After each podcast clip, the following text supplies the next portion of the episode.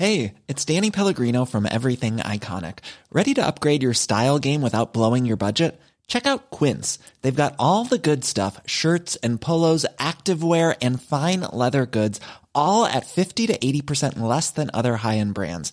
And the best part? They're all about safe, ethical, and responsible manufacturing. Get that luxury vibe without the luxury price tag. Hit up quince.com slash upgrade for free shipping and 365 day returns on your next order. That's quince.com slash upgrade.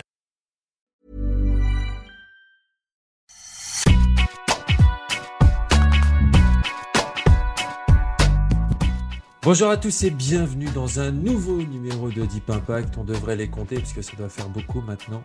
Avec l'immanquable Arnaud Di Pasquale. Comment ça va Arnaud? Euh, Salut Antoine, écoute très bien, je te remercie. Bon, on est entre dans ce ventre mou entre Roland Garros et Wimbledon, mais il y a quand même des choses à dire et vous allez le voir. C'est parti pour le warm-up, le sommaire de l'émission avec un premier set bien sûr sur Wimbledon. Et voilà les quelques annonces que, que nous avons déjà eues, le, le forfait de Raphaël Nadal, euh, euh, on va essayer de, de revenir là-dessus, on va aussi faire un petit point sur l'état de forme de Roger. Et puis est-ce que tout ça ne, ne va pas euh, dans le sens d'un homme qui Novak Djokovic donc ça, c'est le premier set. Et puis dans la deuxième manche, la France qui gagne, Hugo Humbert, et son titre, euh, l'ATP 500 de Halle. Et nous verrons après que, voilà, est-ce que... euh, en fait, on va digresser avec Arnaud sur le tennis français dans un second temps, dans ce deuxième set. Mais c'est parti pour donc le premier set. Et Wimbledon qui approche avec l'annonce que que tout le monde a vu, Raphaël Nadal, euh, qui sera forfait à Wimbledon et aux Jeux Olympiques et qui euh, bah, voilà, met ça sur la faute d'une immense fatigue. On l'a vu avec euh, aussi une sortie dans la presse de Carlos Moya. Euh, on l'avait senti, mais de faire l'impasse sur les deux, alors ce n'est pas surprenant quand on connaît le, comment, le, le palmarès de, de Rafael Nadal, notamment au niveau des Jeux Olympiques. Mais on sent vraiment une grosse lassitude, notamment, et c'est la première fois qu'on l'a qu'on l'a vu, à cause de la pandémie. Elle a bon dos, la pandémie? Elle a bon... Non, elle n'a pas bon dos. Non, elle n'a pas bon dos, ça y contribue. Ça y contribue, mais en fait, je pense que c'est. euh, il paye- Tu payes l'addition, et dans l'addition, en effet, il y a la pandémie. Évidemment, il ne faut pas se mentir. Euh, tu peux en parler à tous les, tous les psys, tous les docteurs, tous les. Enfin, je pense que toutes les instances médicales aujourd'hui sont euh, en train de dire que finalement, on est en train de récupérer quand même euh, les pots cassés, tu vois, de, cette pandémie. Et c'est une réalité.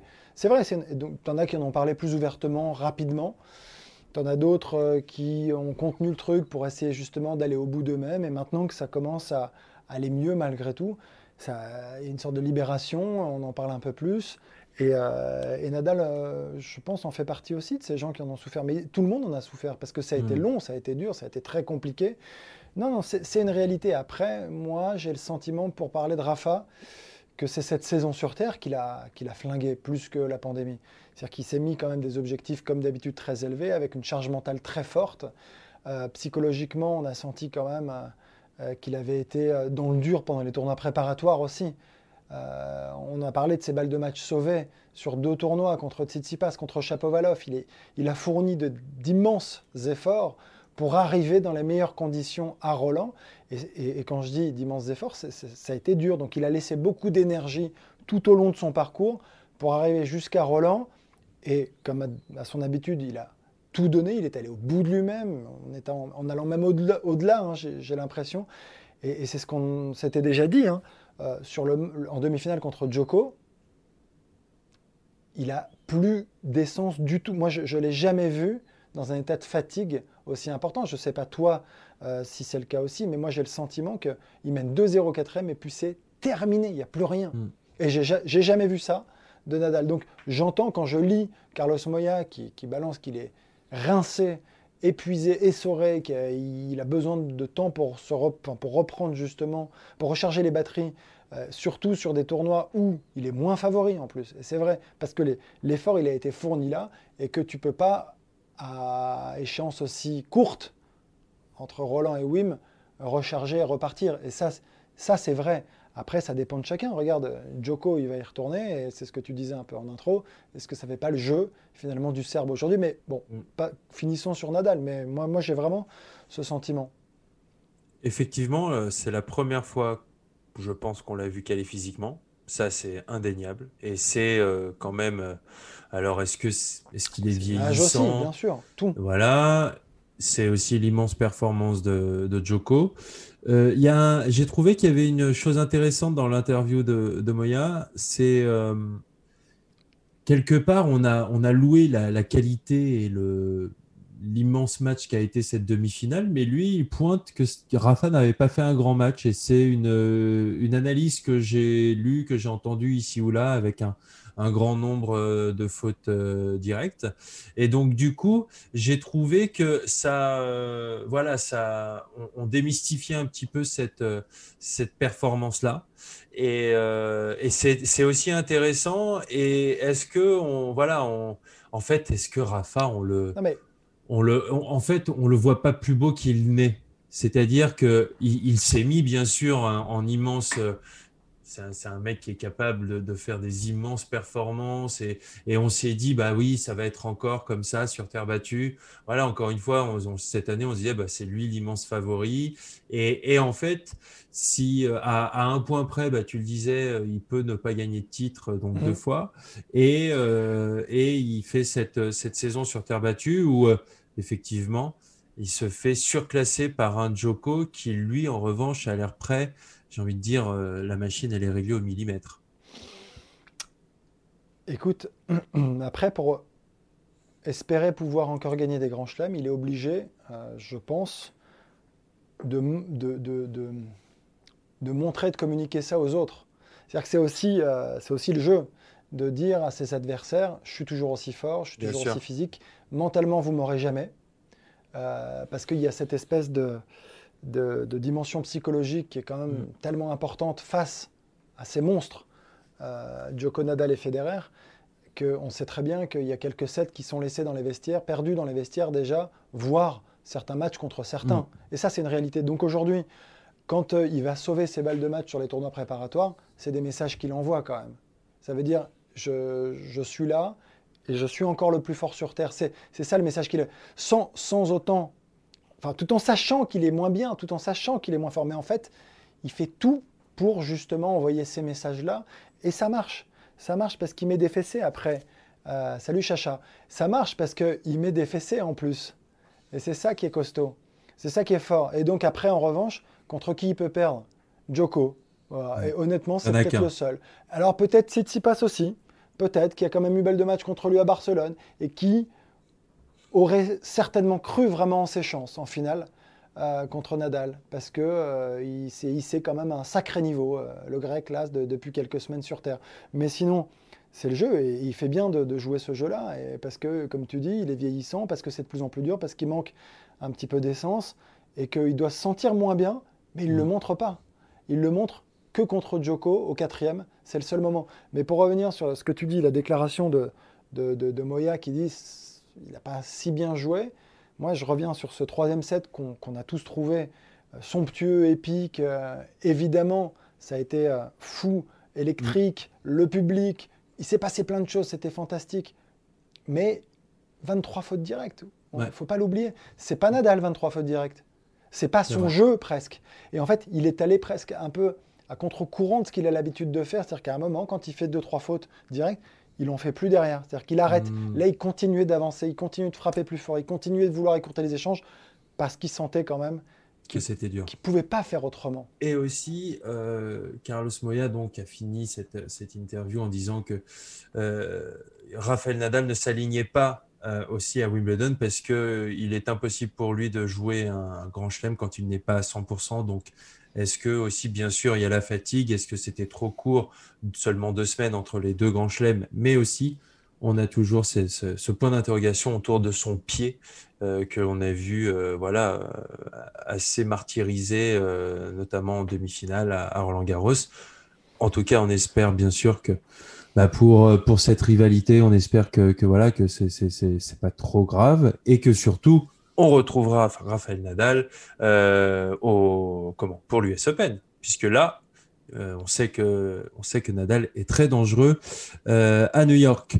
Il y en a un autre, l'autre monstre, Roger Federer qui lui a fait son retour donc bien sûr sur gazon à, Halle et qui a perdu contre Félix Auger Aliassim, c'était au deuxième tour. Euh, on a été euh, un peu déçu lui aussi, notamment au niveau de l'attitude. Et il a d'ailleurs pris du temps, c'est assez rare euh, à la fin de son match, après, avant sa venue en conférence de presse, pour se calmer, parce qu'il était vraiment pas content de lui, Roger. allez, en quoi, qu'est-ce qui lui manque à Roger là, sur ce que tu as vu, sur ce qu'on a vu dans, allez, dans ces deux matchs sur gazon à Halle? En fait, il y a deux choses. En tout cas, la première, c'est l'enchaînement des matchs. Ça, c'est le, la chose qui me paraît la plus criante un petit peu, tu vois. Et c'est ce qu'on avait déjà vu à Roland, l'enchaînement des matchs. Il joue pas parce que derrière, au bout de trois matchs, il est, il est rincé. ce qu'on peut comprendre sur terre battue, sur face peut-être plus exigeante en termes d'endurance? Mhm. Mais même si musculairement, attention, on en a déjà parlé, le gazon, c'est aussi assez euh, difficile, contraignant. Mais euh, c'est l'enchaînement des matchs, ces, petites habitudes, tu sais, que tu prends, enfin ces repères que tu as euh, avant de servir. Il y, a tellement de. Quand tu n'as pas joué pendant aussi longtemps, c'est très compliqué. Et qui que tu sois, qui, quel que soit ton palmarès, il y a un moment où mhm. cette pression, tu la ressens. Et il en parle très bien, lui, il le dit. Hein. il, ose justement en parler. Il dit on a tous ce, temps de récup entre les jeux, entre les points sur lesquels on a tous le temps de gamberger. Hein. Mm. Euh, et, moins tu es en confiance parce que tu n'as pas joué de match, parce que tu n'as pas de repère, et plus tu réfléchis, et plus c'est dangereux, plus c'est compliqué. Et c'est une sorte de spirale euh, compliquée à, maîtriser. Et là, ça c'est le premier point après. Euh, est-ce que, et là je n'ai pas de réponse encore, est-ce qu'il décline vraiment Tu vois, c'est là, est-ce qu'on peut tirer ses conclusions? Je crois que c'est encore un poil tôt parce qu'il n'a pas assez joué, il n'a pas encore assez rejoué. Voilà, c'est, pour moi, en fait, tu vois, j'y, pensais là, sur le chemin, avant d'arriver sur cette émission. Et euh, non, mais je me disais vraiment, est-ce que c'est la fin? Est-ce qu'on on peut aujourd'hui se dire euh, qu'il nous fera plus vibrer ou qu'il ira plus au hmm. bout d'un tournoi? En gros, c'est un peu ça quand même. Et on pense à Wimbledon, évidemment. Et, euh, bah, on ne pense qu'à Wimbledon. On ne pense qu'à Wimbledon. On pense qu'à Et peut-être au jeu. Allez. Et on ouais, exactement. Donc on a évidemment, on est de plus en plus inquiet. Mais il a si peu joué que c'est difficile. Mais en même temps, tu, tu vois, tu te dis s'il a peu joué, c'est difficile de retrouver ces choses dont on mm. parle, ses, habitudes, ses repères. Et d'un autre côté, euh, est-ce que physiquement il est encore assez euh, solide, armé pour faire face maintenant à l'enchaînement justement des matchs? C'est ça le plus dur. Et, et là difficile, hein, c'est très difficile de répondre. En tout cas, je pense que l'indication, euh, ça sera Wimbledon. C'est-à-dire qu'on saura presque définitivement, je crois, à Wimbledon, si euh, c'est vraiment un Federer là, qui s'éloigne doucement et qu'on ne récupérera pas. Je crois que sur Wimbledon, on, pourra peut-être en, tirer quelques conclusions, je crois.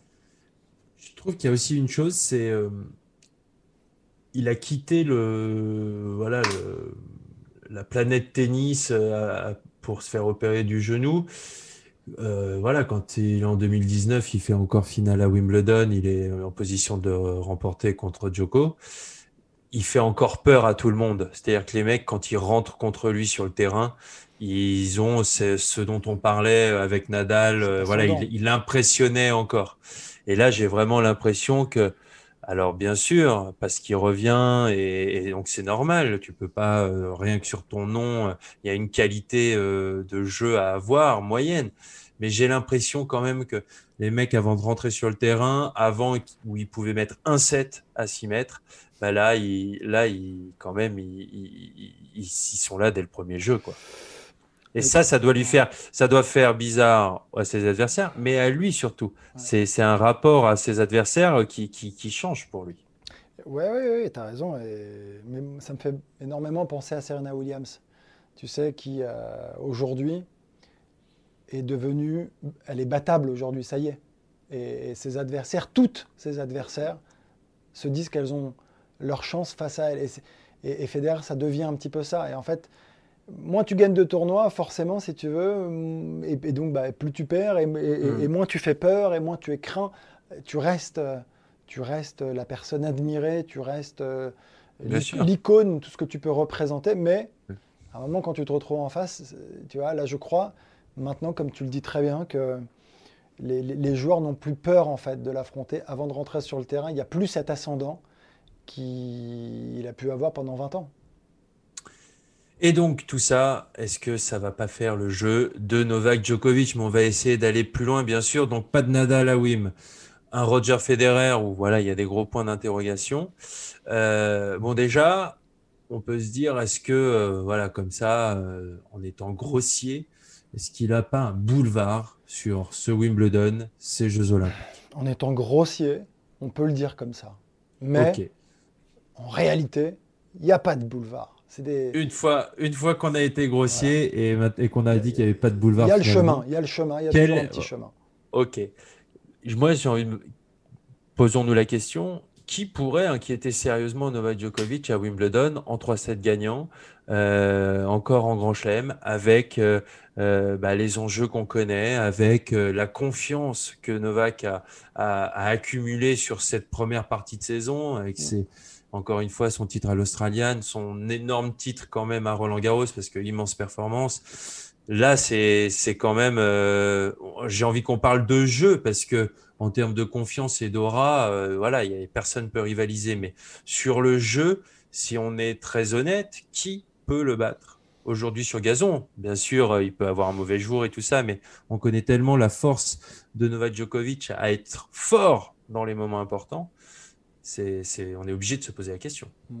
Non, mais ouais, tu as raison, tu as raison. C'est comme ça, là. Est-ce qu'un. Tsitsipas, c'est...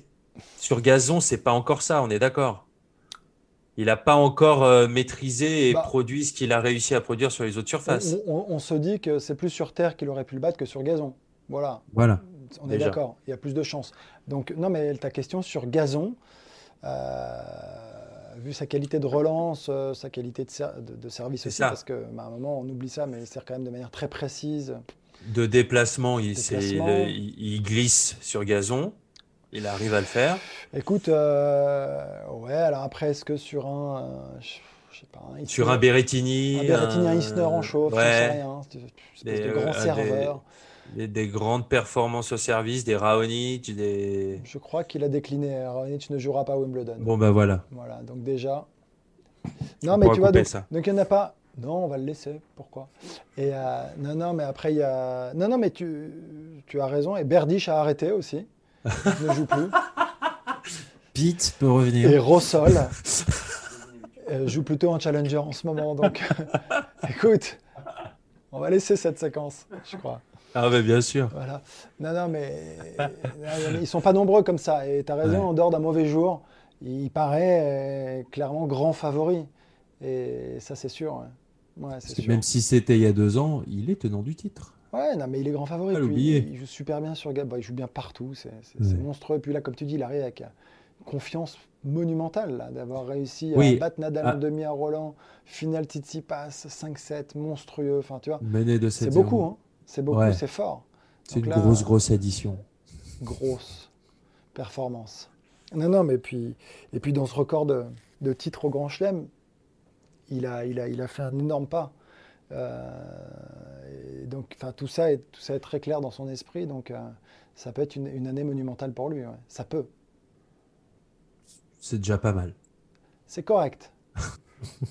pour lui, il en a déjà. Non, mais il en a déjà réalisé des trucs. Faut pas. Si ça s'arrête là, je veux dire, c'est une année, euh, si tu regardes ces dix dernières années, il en a fait plein des années comme ça. C'est maintenant, c'est sur la deuxième partie qu'il faut qu'il envoie.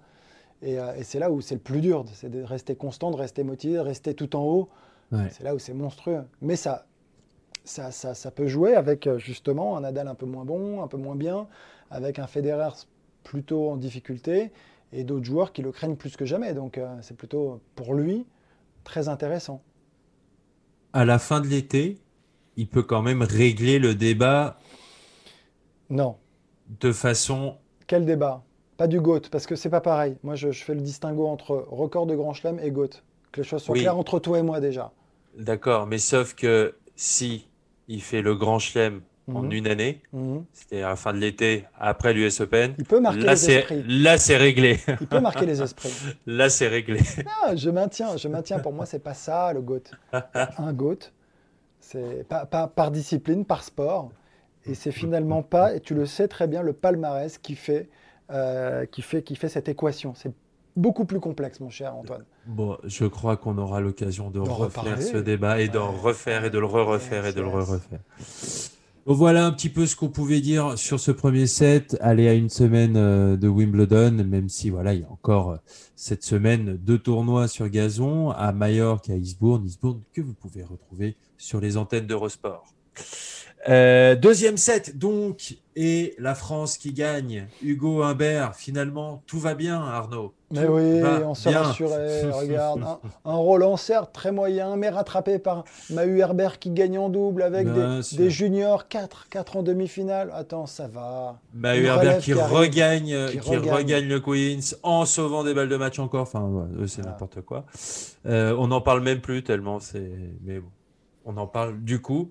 Mais non, effectivement, euh, bah, belle victoire à l'ATP 500 de, de Halle pour Hugo Humbert, son premier ATP 500, son troisième titre en autant de finales, 25e mondial euh, cette semaine. Il a battu quand même Querez, Zverev, Korda, Ogel, Yassim et Roublev, deux top 10, un top 20.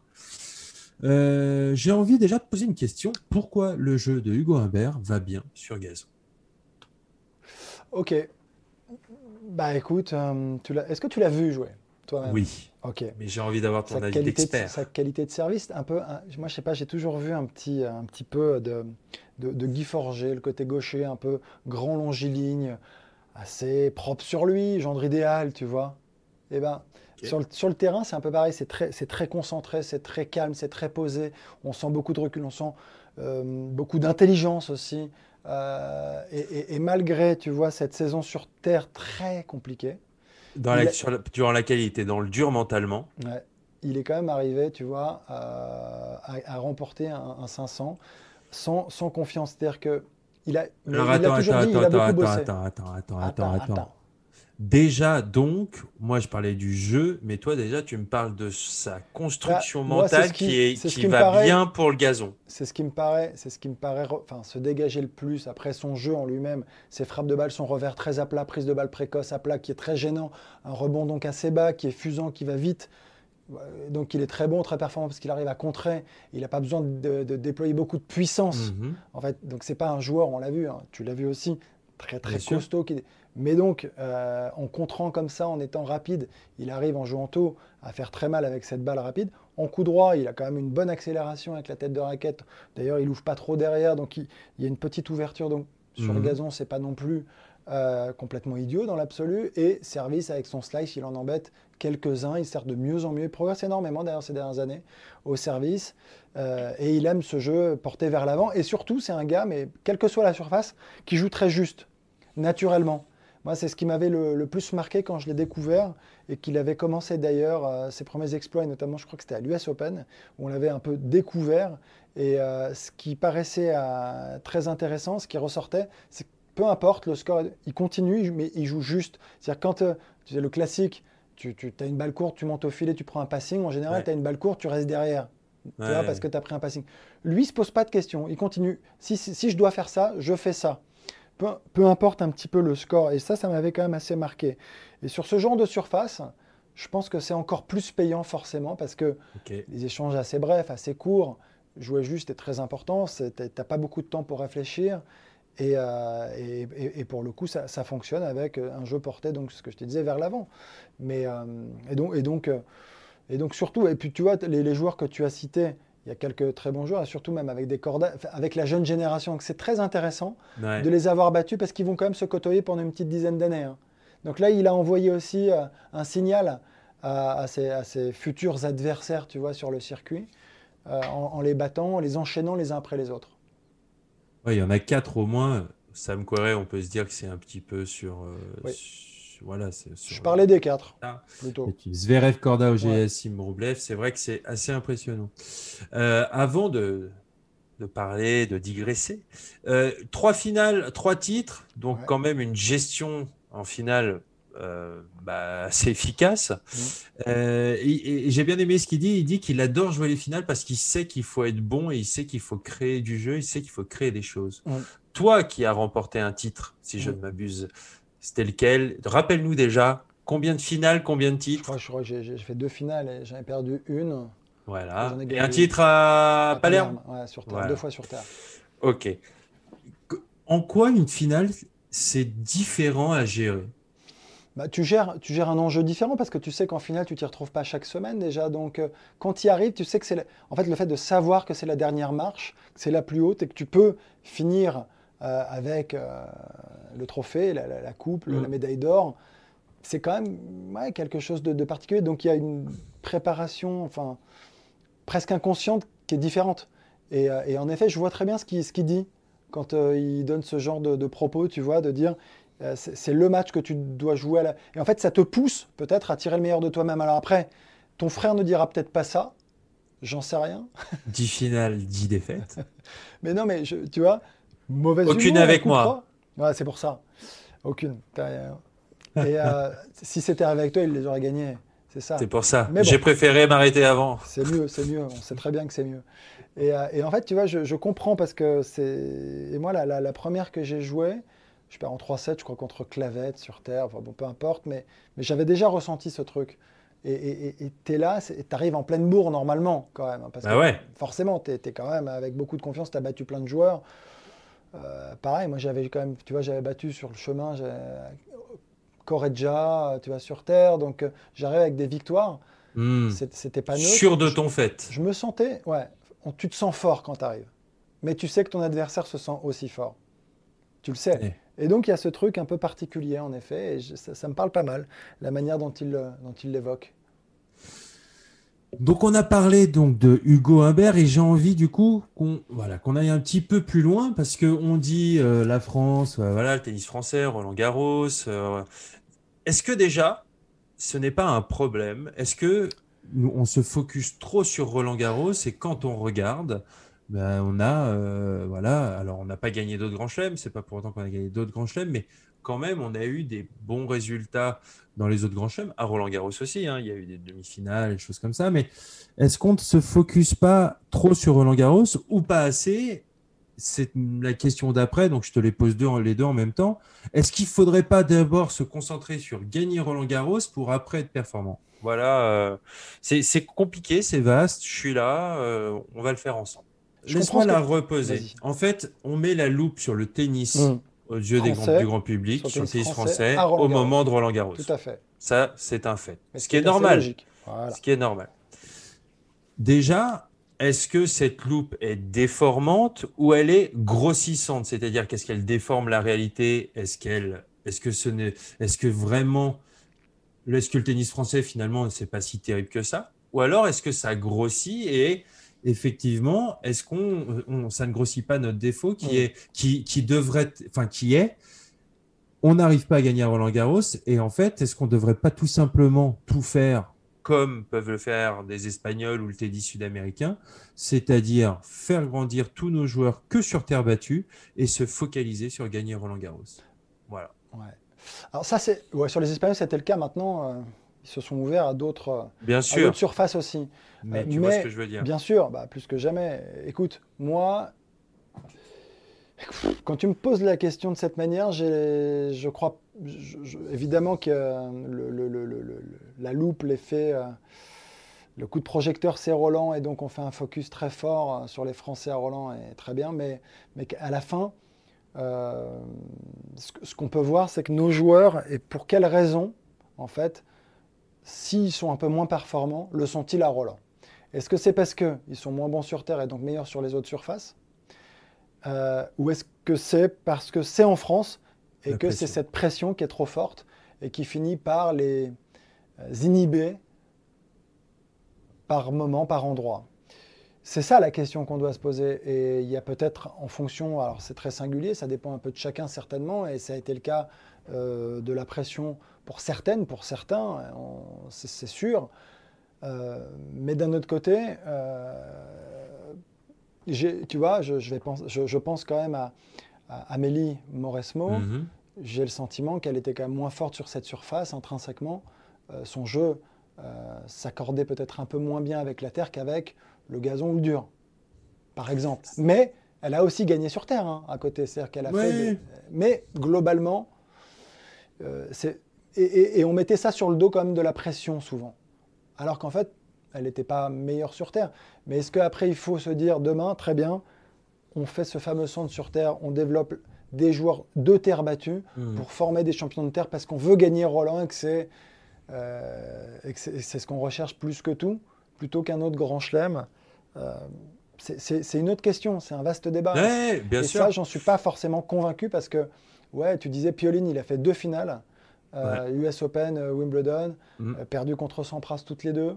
Ouais. Bon, euh, il y a, y y le, eu des le résultats. très grand Sampras. Il y a eu Joe euh, de 2008 qui perd contre Ouais. en 2008 à, à l'Open d'Australie, très bien. Sur- alors, on n'est pas sur Terre. Et après, sur Terre, c'était plutôt des demi. Il y a eu des Ouais. demi. Euh, Cédric, euh, euh, Lamonf, Joe, Joe. c'est vrai. Mais, et, et donc un petit peu moins bon, mais des bons résultats quand même. Quand tu Mm. atteins le dernier carré, c'est quand même pas eu demi à dégueu. De- bien sûr, non, non, mais après, pour comparer par rapport à Roland. Ouais, mais, bien mais sûr. je trouve qu'après, est-ce qu'il y a une méthode? Est-ce qu'aujourd'hui, en fait, la question, c'est est-ce qu'il faut, euh, encore une fois, tu vois, accès à donf le travail sur Terre pour Roland, en se disant que cette formation sur Terre, elle va permettre demain de gagner quand même sur toutes les surfaces, parce que c'est un peu ça, C'est ce qu'on se disait pour préparer l'émission. On va, on va donner un secret voilà, de, fabrication. C'est que on se disait, euh, OK, l'objectif de Raphaël Nadal quand il a 18 ans, c'est de gagner Roland Garros. C'est, et c'est avant même. Son seul objectif, c'est de gagner Roland Garros. Et puis après, une fois qu'il l'a fait, et voilà, bah, il s'est rendu compte que euh, il pouvait le faire ailleurs. Mais ça a été, je pense que c'était son obsession. Et est-ce que, est-ce que ça, tu vois, moi je me dis même en, posant la question, je me dis même, est-ce que ça a du sens de parler du tennis français et, Parce que c'est un sport individuel quelque part, parce que, enfin, tu vois, c'est des moments différents. Cédric Pioline est arrivé à un moment différent que euh, Joe, que Richard, que Gaël, on l'a dit mille fois. Enfin, tu vois, au bout d'un moment, Et, en fait, tu vois, on, arrive à se poser la question parce que derrière, eh ben, on voit un Hugo Humbert qui arrive en ATP 500. Alors, bien sûr, ce n'est pas un grand chelem, mais qui bat, euh, voilà, les, il bat quatre, euh, peut-être des, des, meilleurs joueurs mondiaux dans les dix prochaines années à venir. Donc, euh, le niveau de jeu intrinsèque, tennistique sur d'autres surfaces, il est là. Donc, c'est- pour ça qu'on se pose la question. Mais est-ce que, est-ce que ça a du sens de dire tennis français aussi? C'est une question qu'on peut se poser. Mais après, surtout, euh, que là, on parle d'Hugo. Pour Mm. rester sur Hugo, par exemple, et te dire très bien, euh, bah, il gagne sur gazon, il est meilleur sur gazon. On, a, Ouais. oub- on a oublié de citer aussi un Seb Grosjean, quand même, qui a eu quelques belles sûr. performances en Grand Chelem, qui a fait des demi-finales. Euh, mais, Clément. entre autres, c'est vrai, on l'avait oublié, lui aussi. Petite finale. Mais euh, Hugo, ce que je veux dire par là, c'est qu'à un moment, son jeu, ok, correspond beaucoup plus à un jeu de surface rapide. Tu peux Mhm. pas en faire un terrien. Demain, tu ne pourras pas en faire un terrien. Et, Ça, et- j'en et quoi Et on fait quoi on, en- on va, on va flinguer son jeu pour en faire un terrien et l'empêcher de gagner sur rapide pour gagner sur terre? Non, c'est ridicule. Non, la, la- la question, la question qu'on peut se poser, c'est que voilà, on voit ces trois titres où il gagne euh, donc à Auckland, Anvers et à Le que des surfaces rapides. C'est est-ce qu'il a été formé d'une certaine manière? Pour être Est-ce que performant tu penses que s'il avait été formé autrement, il aurait été aussi fort quand même? En fait, tu vois, tu peux aussi. Ah ben c'est mais mais c'est exactement toutes les questions que Moi, je en crois pas. bah, c'est. Je, je je suis je suis d'accord, je ne crois pas. Je crois que tu peux pas façonner à ce point un joueur. C'est-à-dire qu'à un moment, tu as quand même tes armes que tu développes, qui t'appartiennent et qui vont dans une direction peut-être plus que dans une autre. Mais tu peux pas aujourd'hui récupérer Hugo Gaston quand il a 10 ans. On imagine, là, on revient en arrière. Et tu dis, bon, ben voilà, on sait qu'il va être très fort. Eh ben, on va en faire un joueur de terre. Non, tu peux pas. Mhm. C'est-à-dire que tu développes ses qualités, en fait. Et les qualités, elles sont différentes en fonction justement des joueurs. Il y en a qui seront un peu plus avec des qualités en effet de terrien. Évidemment qu'en fonction de là où tu commences, tu as des prises plus ou moins fermées, tu as une Mhm. façon de jouer euh, plus ou moins différente, forcément. Ça, ça y contribue. Sur, euh, mais ça se joue presque avant, ça. Ça se joue presque entre, entre 7 et 12. Ok, Tu vois? C'est très très tôt finalement que tu développes ces, ces petites choses-là. bien Et après, quand tu récupères ces jeunes après les détections, euh, c'est déjà des joueurs euh, qui ont euh, quelques bases, quelques fondamentaux que Mm. tu vas développer, arroser quotidiennement dans, dans tous les secteurs, mais qui ont quand même déjà quelques prédispositions, je pense. Très bien. Et donc, selon toi, est-ce que nous, on devrait, pour euh, développer la pratique euh, du tennis en France, et, étant donné que c'est un fait, la loupe est sur Roland Garros, est-ce qu'on devrait, nous, euh, en tant que pays de tennis, on devrait juste, on devrait se focaliser sur on doit gagner Roland Garros? Alors, non, moi ce que je pense, c'est qu'on doit former beaucoup plus nos jeunes sur terre battue mais pas pour uniquement Roland Garros. Parce que je pense que la formation sur terre battue est la plus complète possible. Voilà. Et ça, c'est autre chose. C'est un autre. Mais, mais, ce qui me paraît être le, sujet essentiel. C'est-à-dire que si tu te formes sur terre aujourd'hui, tu es capable, je pense, vraiment d'aller jouer partout. Je pense que si tu te formes sur surface rapide, c'est moins le cas. C'est moins certain. Pour plein de raisons, pour les conditions, hmm. parce que physiquement, tu développes des qualités très tôt quand même importantes, parce que mentalement, ça t'aide à aller te dépasser, on connaît l'exigence de la Terre, tu construis quand même beaucoup plus tous tes points, donc tu as le sens tactique que tu développes aussi de manière assez importante. Enfin, tu as, tous ces aspects du jeu sur Terre sont très présents, c'est moins le cas sur dur. Et si tu fais ça sur Terre et que tu vas sur dur, tu peux jouer en trois frappes de balle et avoir développé ces choses-là et être peut-être plus performant en ayant un jeu rapide. Tu peux, en jouant tôt, être terrien aujourd'hui, c'est pas être 3, hmm. mètres derrière C'est fini l'époque du début des années 90 j'allais dire de Sergi Bruguerac qu'on a croisé il n'y a pas longtemps. Mais tu vois, où tu te mets derrière et tu attends et tu fais des ronds qui montent énormément et qui sont difficilement attaquables. Le tennis a quand même vraiment évolué. Et euh, tu peux te former sur terre en étant engagé, en étant dans le terrain, en produisant du jeu, tu vois, et en devenant donc forcément très bon aussi. Regarde euh, Carreño Busta, regarde euh, Bautista Agut, David Ferrer, bah, Rafa Nadal en est un super exemple. Et, quand tu parlais de Nadal et de son objectif premier, ses premières interviews quand il a 14 ou 15 ans, il dit Mon, rêve, c'est de gagner Wimbledon. C'est génial. c'est génial. Mon rêve, c'est de gagner Wimbledon. Il dit mm. pas Roland. Mm. C'est beau. Son, ça a évolué un peu après. mais il est allé gagner Wimbledon. En fait, il voulait prouver que c'était pas juste intérieur. Et c'est ça qui est, qui, est, monstrueux. Bah écoute, ça me paraît bien pour clore ce numéro de Deep Impact. On est, on est allé loin dans la discussion. C'était bon? Merci, j'espère. Merci Antoine à toi. Bon, on se retrouve la semaine prochaine euh, pour un nouveau numéro de Deep Impact. On va continuer à se préparer sur gazon en vue de Wimbledon. En tout cas, merci de nous avoir suivis. Salut tout le monde. Merci, ciao, ciao.